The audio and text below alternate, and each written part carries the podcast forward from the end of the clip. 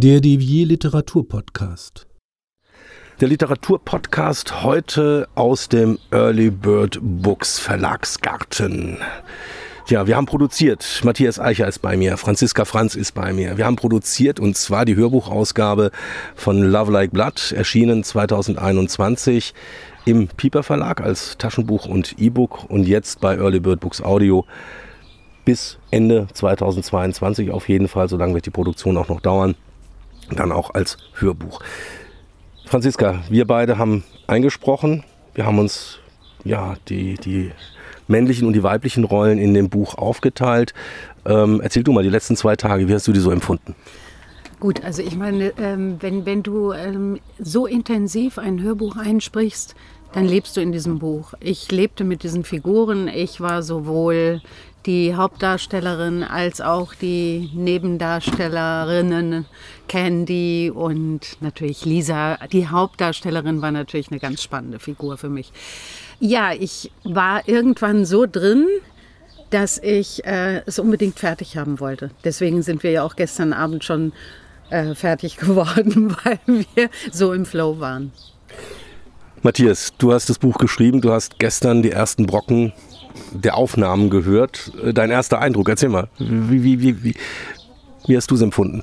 Großartig, also ich war überrascht natürlich, weil ich wusste ja gar nicht, was mich erwartet. Sehr spannend, ich habe ja wirklich nur einen Schnipsel gehört, aber der war schon äh, alleine vom Dynamik und von Franziskas Stimme her super. Und ich bin mal gespannt, wie das klappt im Zusammenspiel der beiden, also deiner Stimme und Franziskas Stimme, wie das rüberkommt als Ganzes. Aber ich glaube, das wird toll. Das wird einfach toll. Also für mich ist es als wird das zum Leben erweckt natürlich jetzt. Klar. Ich weiß, dass es dir genauso gegangen ist, Franziska. Du liest das Buch, das ist das eine. Und beim Einsprechen, ja, also mir ging es auf jeden Fall so, war es viel intensiver. Also ich empfinde es die Charaktere intensiver ähm, was mir bei anderen Projekten auch schon so gegangen ist. War das bei dir ähnlich? Ja, absolut.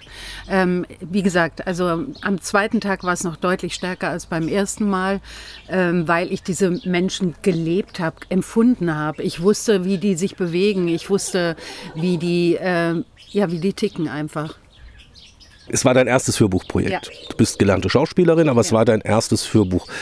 Ähm, zu anderen schauspielerischen Tätigkeiten. Äh, welcher Unterschied besteht ja, ich sag mal, in der Anstrengung, in der Produktionsart, in dem ganzen Umfeld? Ähm, was ist anders? Die Eigenständigkeit. Also natürlich hast du eine wunderbare Regie gemacht, aber trotzdem entwickelst du ja diese Figuren oder erwächst diese Figuren zum Leben, während in der Schauspielerei hast du ja ganz strikte Vorgaben zu den Figuren, die du spielst. Das ist, glaube ich, der große Unterschied. Und du weißt, du kannst die Darsteller nicht sehen. Also musst du alles in die Stimme legen, was du kannst. Matthias, ähm, es ist ja nicht das zweite, äh, äh, nicht das erste Hörbuch, das aus einem Buch, aus, aus einem deiner Bücher gemacht wird. Das erste war ja die Offenbarung der Johanna. Da hast du zwei brillante Stimmen mit Jeschim Meisheit und mit Jasmin Tabatabai. Da hat man ja auch gemerkt, oder hast du es gemerkt, dass, dass du bei so einer Hörbuchproduktion ja aus dem Manuskript ja irgendwie nochmal andere Dinge rausholst, als du es als du es beim reinen Lesen erlebst. Durch die Stimmen passiert ja noch mal was. Ähm, also mir ging es bei der Johanna so, weil ich habe damals, mhm. ich weiß es noch, ich habe es damals gelesen, dann habe ich Teil wieder gehört, dann habe ich es wieder gelesen und irgendwie war das Hören wieder ein komplett anderes Erlebnis als das komplett, Lesen. Ja, ja, es ist es auch. Also wenn ich das höre, als ich Johanna zum ersten Mal gehört habe, ähm, das war schon seltsam, also das muss ich schon sagen. Wie plötzlich da die ausgedachten Figuren plötzlich auf eine Art zum, zum Leben erwachen und da auch eine Eigendynamik entwickeln. Was Franziska ja auch gesagt hat, äh, bei dem Buch eben noch viel mehr.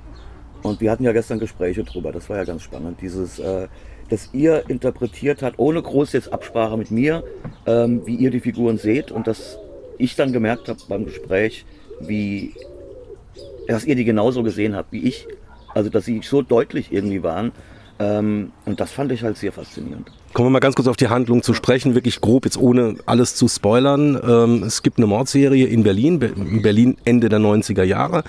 Ähm, Lisa Le Bon ist die Kommissarin, die, ja, ich sag mal fast so als Anti-Heldin mhm, definitiv, äh, ja. äh, äh, ja, als, als Hauptprotagonistin auftritt. Lisa Le Bon, die Frage habe ich dir gestern schon mal gestellt. äh, Love Like Blood, Lisa Le Bon, Zufall oder Absicht? Absicht, du bist der Erste, der es bemerkt, ja. Okay, okay. also das LLB, LLB, genau. das LLB da entsprechend drin vorkommt. Und Zum Glück wurde der Titel nicht mehr geändert. Da hätte ich auch den Namen der Kommissarin wieder ändern müssen. Aber siehst mal, wenigstens das haben wir gemerkt. Ja. Ähm, und und ähm, ja, und dann, dann, dann spürst du wirklich beim Einlesen, und das ist der Unterschied zu dem, dem, was ich selbst als Buch gelesen habe, hatte es ja vorher gelesen, ähm, dass du beim Einsprechen, beziehungsweise beim Einsprechen von dir, du hast ja die äh, Lisa gesprochen, Franziska, ähm, merkst, wie kaputt Lisa eigentlich ist. Das hast du, glaube ich, auch. Also ich habe es bei dir gemerkt beim Einsprechen. Du hast es auch zunehmend gemerkt. Interpretiere ich das richtig? Ja, absolut. Und das hat mich auch irgendwann total runtergezogen, muss ich wirklich sagen. Also ich war dann irgendwann abends platt.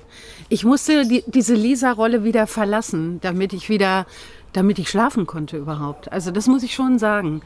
Darf ich eine Frage an Matthias stellen? klar.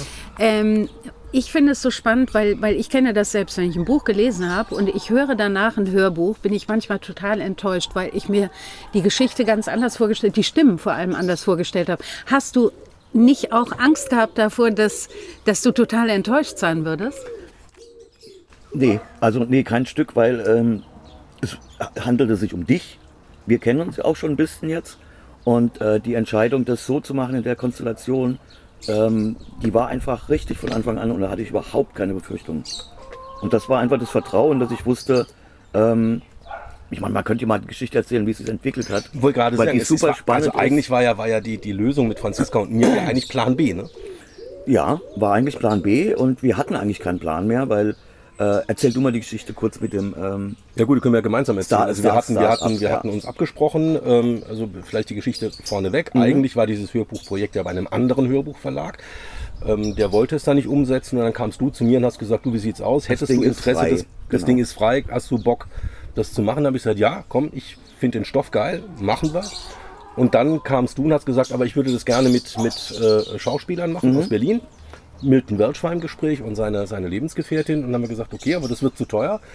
Wir müssen dafür ein Crowdfunding machen. So, und dann haben wir Crowdfunding gemacht. Wir haben ein Start Next Projekt gestartet und hatten, jetzt kommt's, ähm, absolutes Hochgefühl, weil plötzlich, boah, das äh, Ding ist finanziert. Der, der Topf war voll. Ne? Und dann denken wir, ey, geil, wir können mit der Produktion beginnen.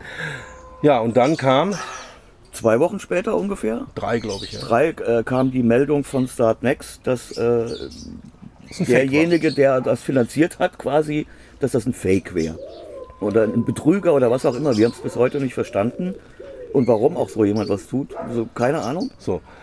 Und dann standen wir beide da, wie zwei begossene Bei. Null, genau. Ja, bei Null und waren komplett runter und haben gesagt, so scheiße, wie müssen wir das machen? Weil eines war klar, entweder brauchst du eine reine Frauenstimme, die das Buch liest, oder wenn wir es mixen wollen, wie sollen wir das Ganze finanzieren? So, jetzt kommt's und dann war Kriminale. Kriminale in jetzt dieses Jahr, dieses. Jahr im Mai und wir sitzen beisammen und zwar zusammen mit Franziska.